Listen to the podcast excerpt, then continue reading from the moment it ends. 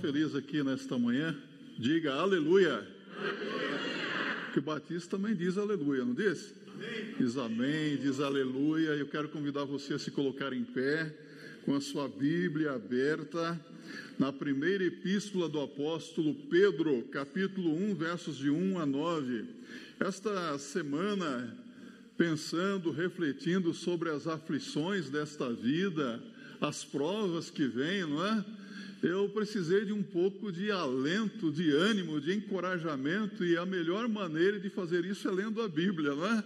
Porque às vezes nós ficamos entristecidos com situações adversas, com coisas que nós ouvimos, nós somos bombardeados todos os dias com notícias ruins, não é?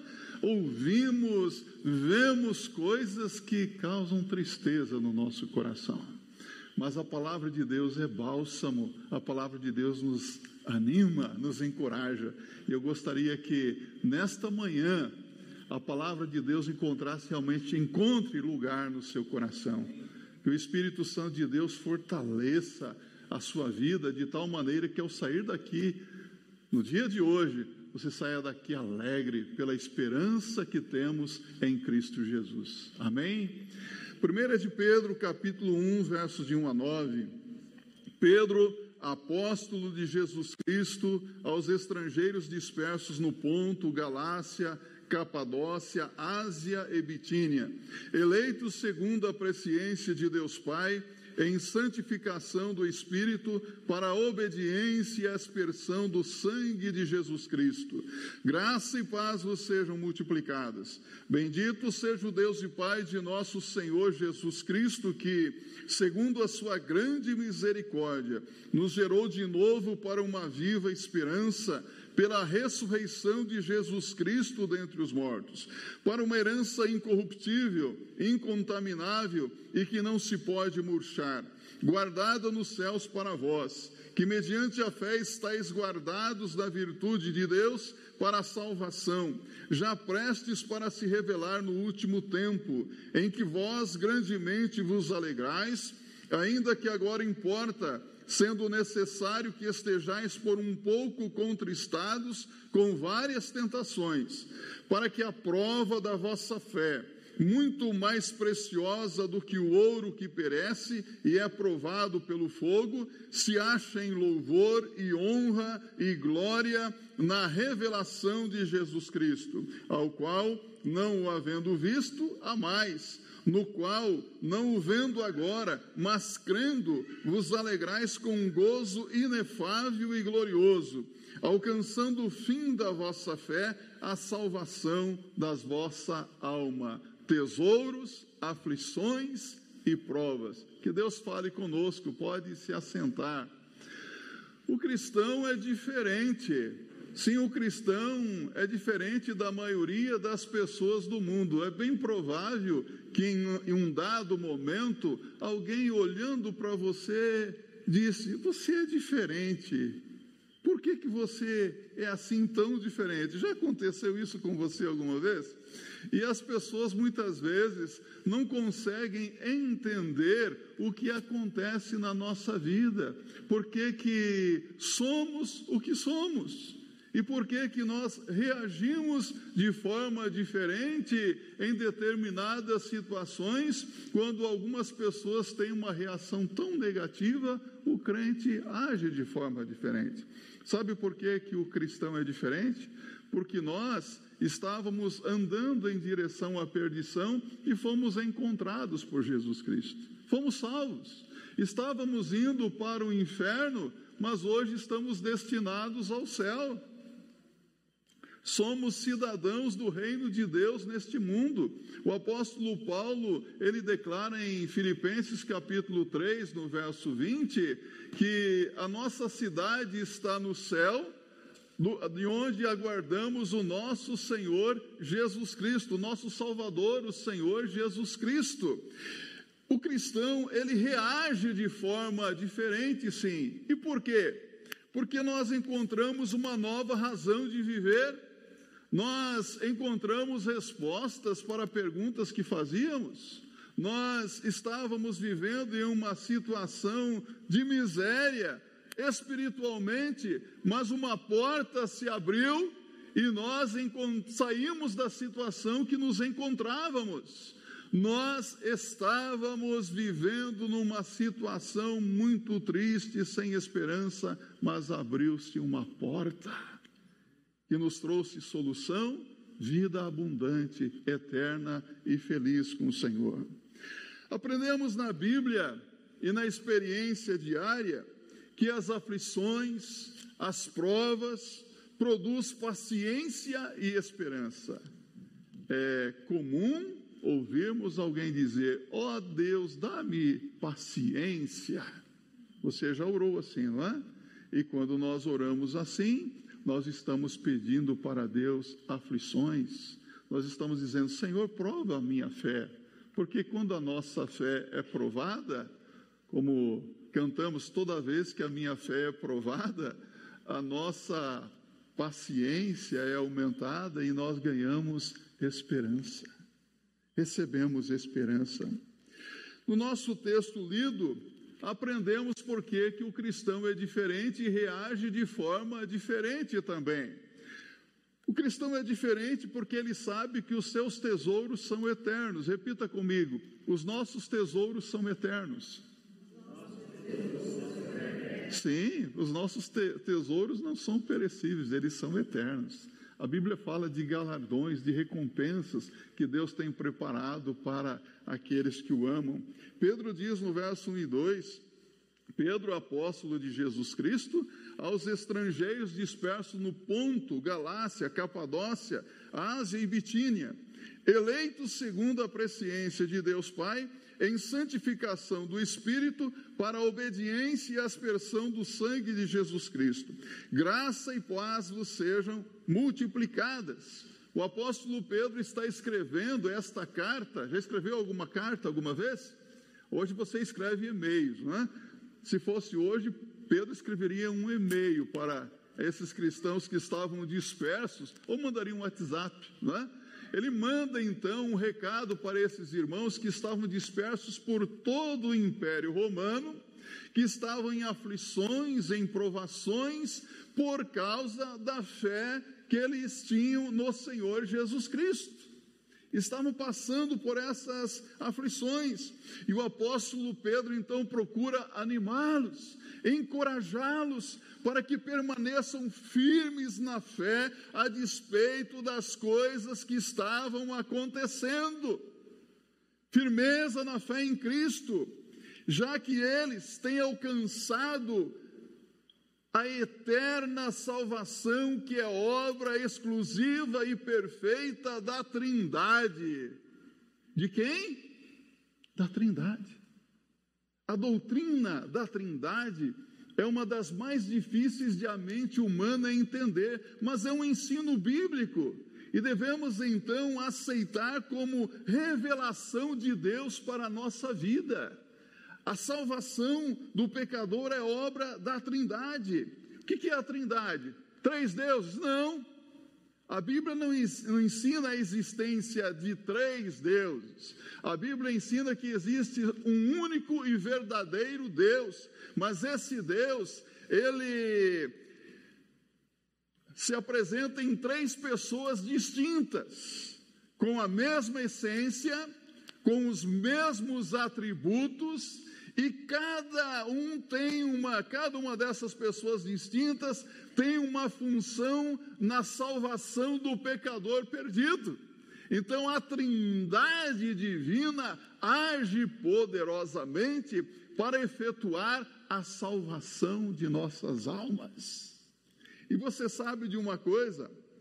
O apóstolo Pedro continua nesse versículo bíblico aqui, fazendo uma saudação, mas é uma saudação abençoadora. Ele diz: graça e paz vos sejam multiplicadas. Ora, graça nós sabemos muito bem o que é, não é verdade? Favor imerecido de Deus. A graça é a origem de todos os tesouros que Deus tem para cada um de nós e inclui misericórdia, amor e salvação. Amém? Olha que coisa maravilhosa aqui. A paz é a consequência inclui paz com Deus, a paz de nosso Senhor Jesus Cristo, que atinge a mente e o coração daquele que tem essa experiência com Deus. A Bíblia claramente ensina também a doutrina da eleição. Ele diz aqui: eleitos. A eleição é uma doutrina bíblica. A graça é uma doutrina bíblica.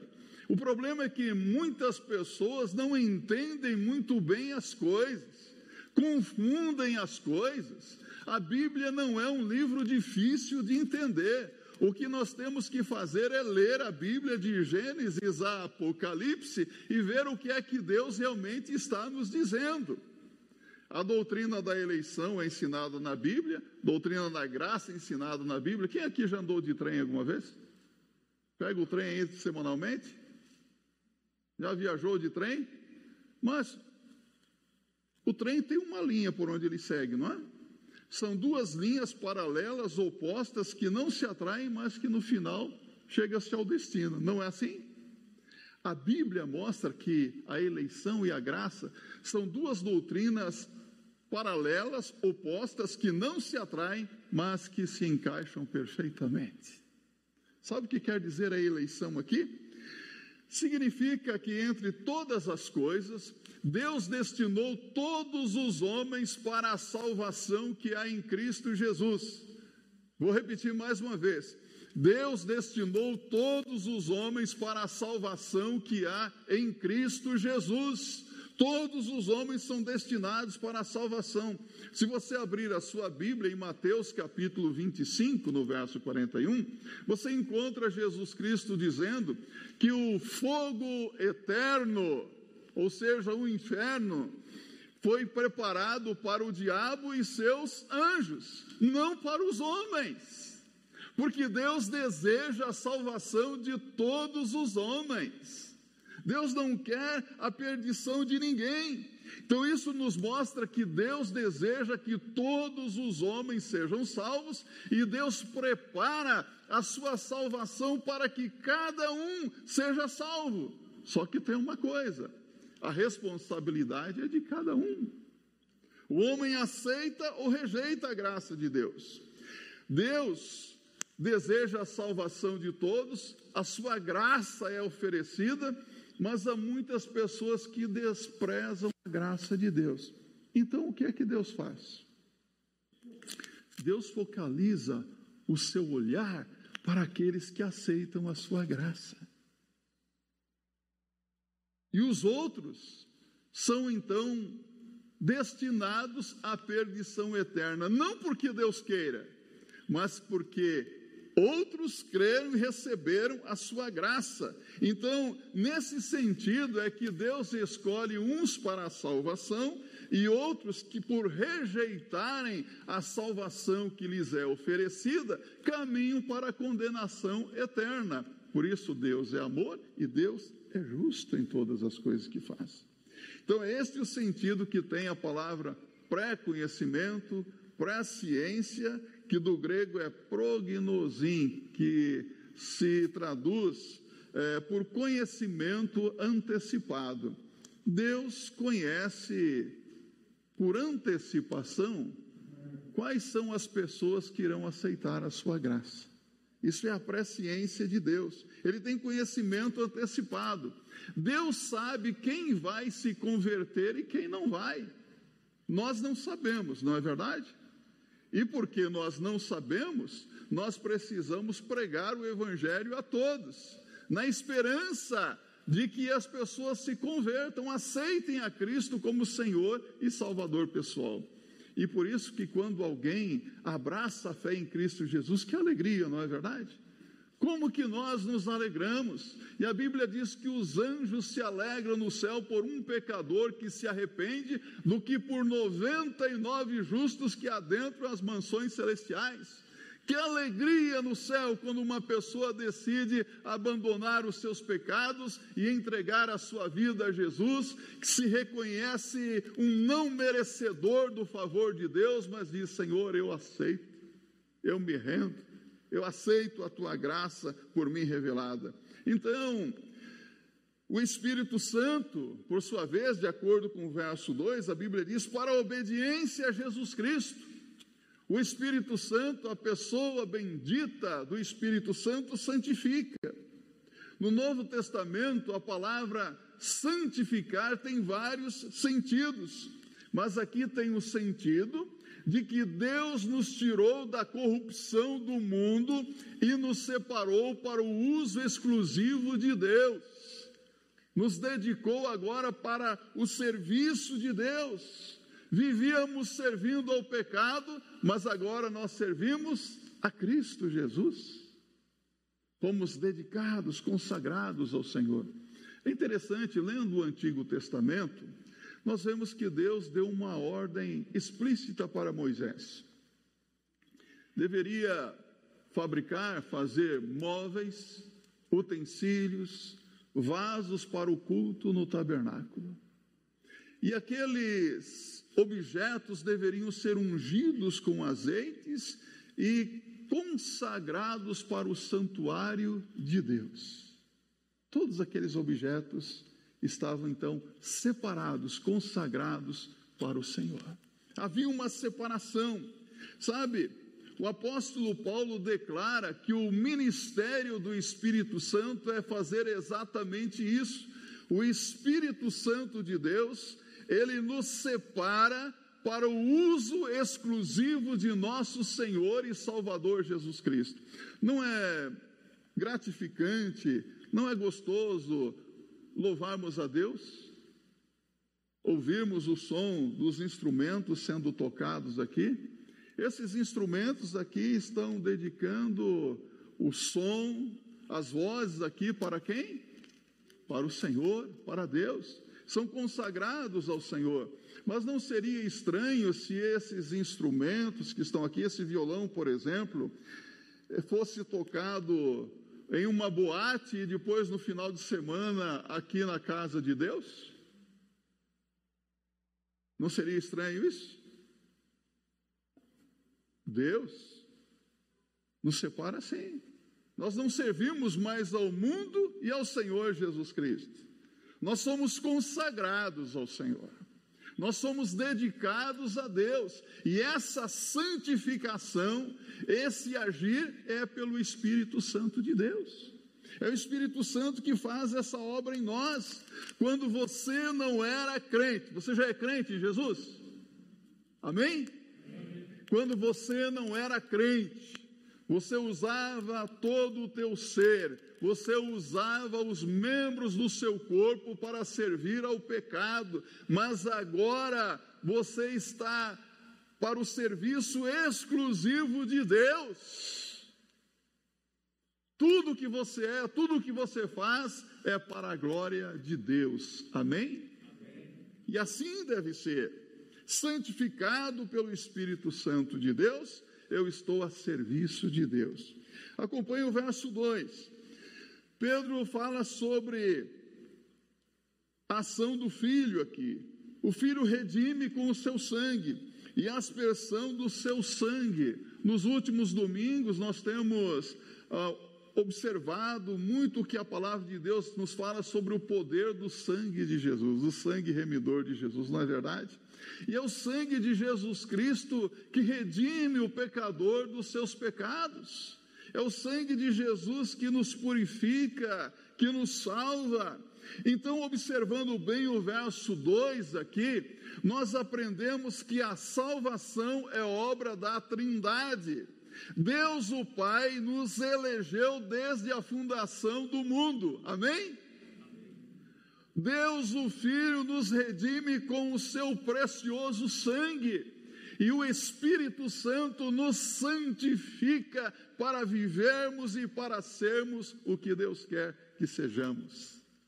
É a obra da Trindade, de maneira que a salvação do pecador é obra exclusiva e perfeita da Trindade divina. E Pedro segue dizendo no verso 3 Bendito seja o Deus e Pai de nosso Senhor Jesus Cristo, que, segundo a sua grande misericórdia, nos gerou de novo para uma viva esperança pela ressurreição de Jesus Cristo dentre os mortos, Deus é louvado pela excelência do seu ser, da sua pessoa.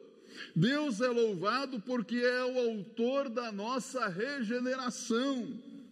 Quando um pecador se arrepende dos seus pecados e põe a sua confiança em Jesus Cristo, então Deus o regenera.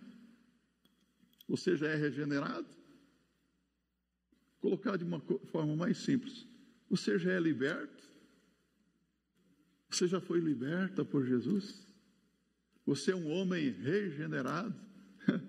É interessante que às vezes uma pessoa sai lá da, da penitenciária e as pessoas dizem, agora é uma pessoa regenerada. às vezes a pessoa entra lá num, numa cadeia aprendendo a abrir uma garrafa de Coca-Cola no dente e sai de lá aprendendo a abrir uma lata de sardinha no dente, não é verdade? Sai pior do que antes. Isso não é regeneração só porque está livre. Regeneração é uma obra perfeita e completa. Regeneração na Bíblia, meus irmãos, vem de uma palavra é, grega também interessante. Essa palavra é polingenesia, que se compõe de duas. Polim, que quer dizer outra vez, e genesia vem de Gênesis, lembra? Nascimento começo. Começar outra vez. Novo nascimento. E João, no capítulo 3, Nicodemos, príncipe dentre os judeus, um homem religioso, ele faz uma pergunta direta ao Senhor Jesus: Como um homem sendo velho pode nascer de novo? Jesus respondeu-lhe dizendo: Aos homens isso é impossível. E Jesus explica claramente que o novo nascimento espiritual é obra de Deus, é obra exclusiva de Deus. Cabe ao pecador crer no Senhor Jesus Cristo para que possa nascer de novo. O novo nascimento espiritual. Sem a regeneração, o homem pode ser tudo o que ele quiser. E há pessoas que são tudo hoje, não é? São pessoas muito religiosas eu vou dizer uma coisa aqui para vocês, vou bater nessa tecla. Eu tenho batido nessa tecla ultimamente, porque eu estou muito decepcionado com membros de igreja religiosos. Eu vejo hoje muita religiosidade, principalmente no Facebook. Nas redes sociais, quanta religiosidade, quantos versículos bíblicos, quantas mensagens lindas que nós vemos, não é? E há pessoas que são religiosas hoje no culto presencial, no culto online. Eu quero dizer para você: você pode ser um religioso presencial ou online, mas se você não for regenerado, você está em maus lençóis. Você está em uma situação muito crítica. Hoje nós temos muitos religiosos, mas faltam pessoas que já nasceram de novo. Você já nasceu de novo? Eu vou tornar a perguntar para você: você já é um nascido de Deus? Já nasceu espiritualmente? Já foi regenerado pelo Espírito Santo de Deus? Se não, você precisa nascer de novo. Nascer do Espírito Santo de Deus. Porque hoje nós temos aí muitas seitas, muitas religiões, muitas denominações. Por exemplo, só no meio batista, você sabe quantas denominações batistas nós temos? Mais de 40, quase 50 denominações batistas.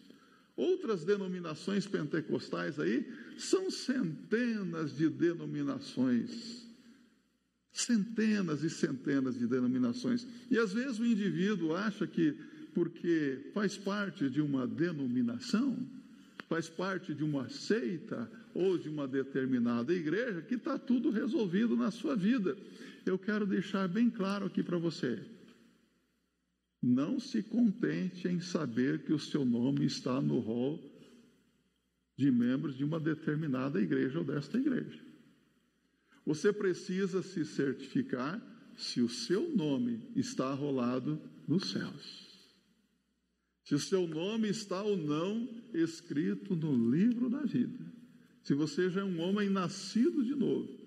Lembro-me do Dr. Russell Shedd, que certa vez, falando a um grupo de pastores, do qual eu estava presente, ele dizia: Eu fui missionário na Bolívia, no Brasil, os meus pais foram missionários também na Bolívia, e muitas pessoas eu via ali, tão envolvidas na obra de Deus, mas a minha maior tristeza seria chegar no céu e saber que aquelas pessoas que participaram do meu ministério e até contribuíram com as suas ofertas, com os seus dízimos, não estarão lá no céu um dia, porque nunca foram crentes verdadeiramente em Cristo Jesus. E aqui eu quero fazer minhas as palavras do Russell Shedd. Seria uma tremenda decepção para mim saber que pessoas que participaram do ministério desta igreja, ou de outras igrejas também, quando eu chegar lá no céu, eu não as encontre. Já nasceu de novo? Já é regenerado por Deus? Sabe? Há pessoas que hoje estão mais interessados nos tesouros da terra do que nos tesouros dos céus, não é? Você vê quanta coisa boa Deus tem para nós? Quantos tesouros? Você vê claramente evangélicos atrás de tesouros, de bênçãos.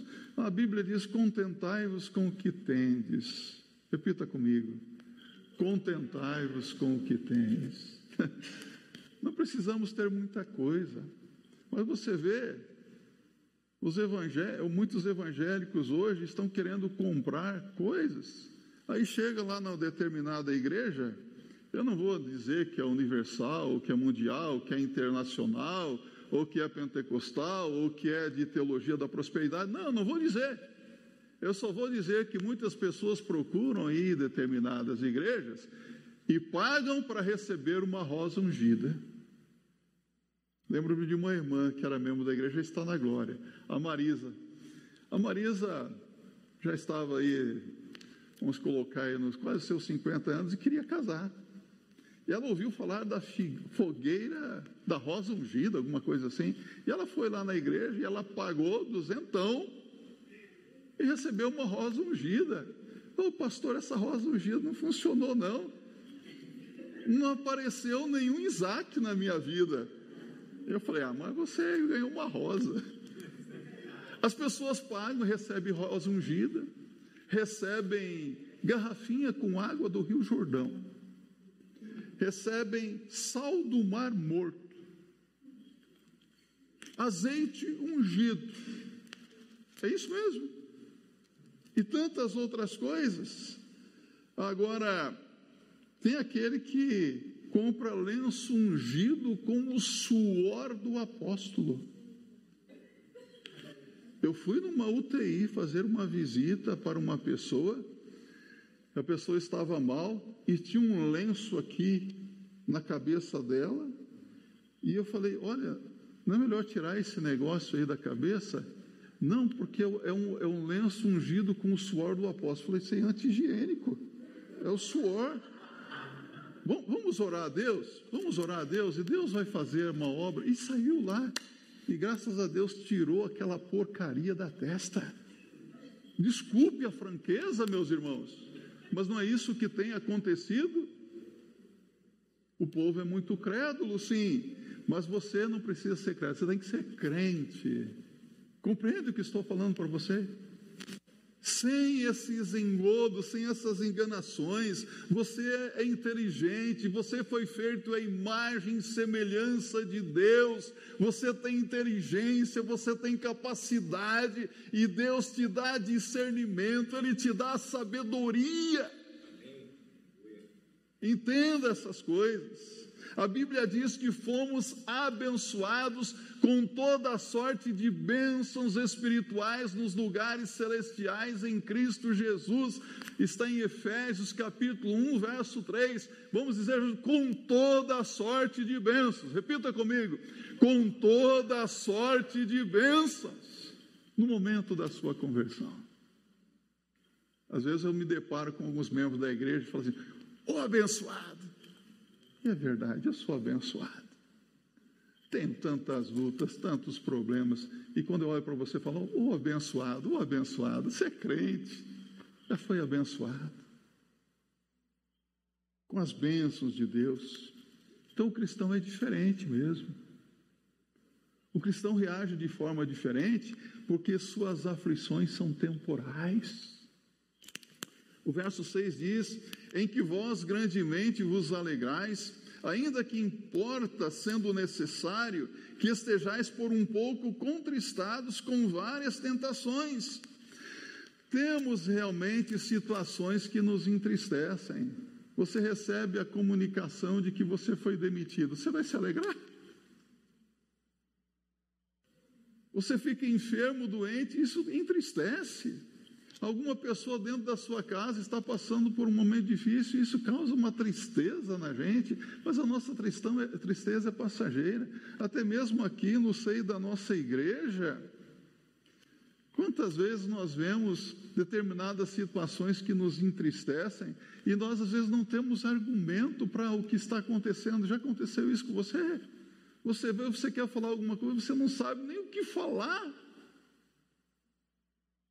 Eu devo reconhecer diante de Deus de vocês que há determinadas situações que eu não tenho argumento e que eu fico triste.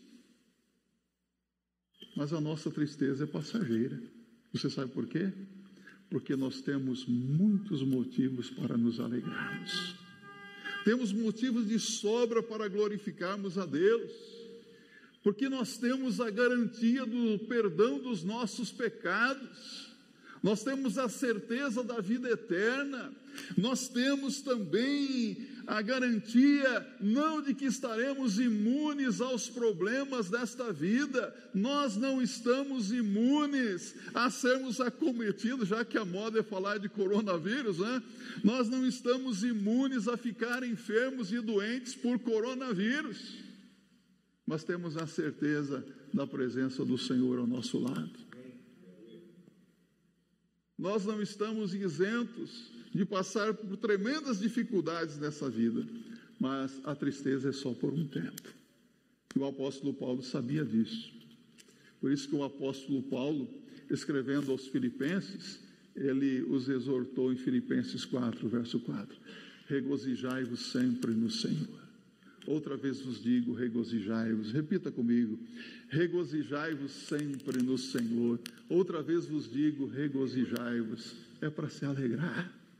É para se alegrar, diz a Bíblia, porque Apocalipse 21, 4 diz que ao final Deus limpará dos nossos olhos toda a lágrima.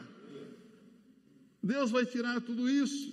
Então, a melhor maneira de nós desfrutarmos da Esperança é através da provação, da aflição. Finalmente, o cristão é diferente, sim, porque as suas provações cumprem um propósito. Verso 7, verso 9. Interessante que Pedro usa o termo provações no lugar de tribulações. Paulo fala sempre de tribulações, né? Mas Pedro usa aqui provações é, ou perseguições, pois ele trata dos problemas gerais que nós enfrentamos na vida. As provações são variadas, as provações são passageiras, as provações são necessárias. As provações nos entristecem, porém, nós temos a alegria de que nem as provações podem tirar de nós. Sabe por quê? Porque é uma confirmação de que nós somos crentes em Cristo Jesus. Olha aqui para mim. Se você não tem passado por aflições, por provações na sua vida, não está havendo uma confirmação de que você é crente em Cristo Jesus. Porque o crente passa por aflições, passa por provas e provas difíceis, e às vezes nós achamos que não vamos passar na prova. Ah, meu Deus, não vai dar não. Não vou aguentar mais essa não. Mas ele diz no verso 7: para que a prova da vossa fé, muito mais preciosa do que o ouro que perece e aprovado pelo fogo, se ache em louvor e honra e glória na revelação de Jesus Cristo. As provações, elas não nos apartam do Senhor, pelo contrário, elas nos aproximam ainda mais do Senhor, elas refinam ainda mais a, a nossa vida, a nossa fé, como o ouro, a prata é provada pelo fogo, é, pra, é passando pelo fogo. Então eu quero perguntar: quais são as aflições que você tem enfrentado? Quais são as provações na sua vida hoje? A despeito das aflições, das provações, amamos o Senhor Jesus Cristo, mesmo não o tendo visto. É o que ele diz aqui.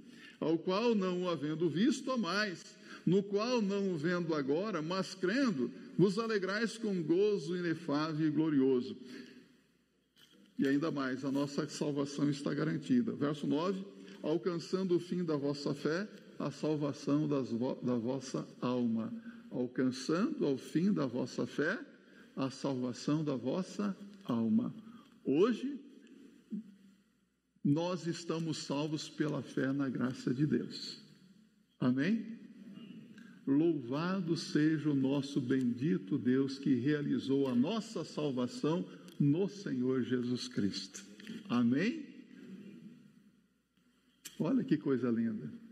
Deus, o Pai, escolheu você. Deus, o Filho, redimiu você.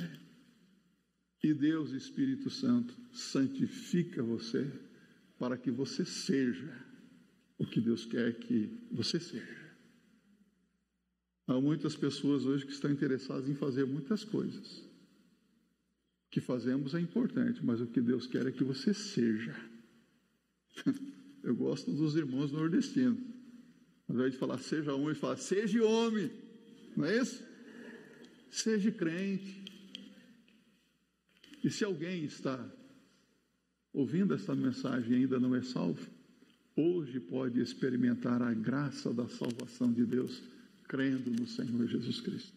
Que assim seja para a glória de Deus.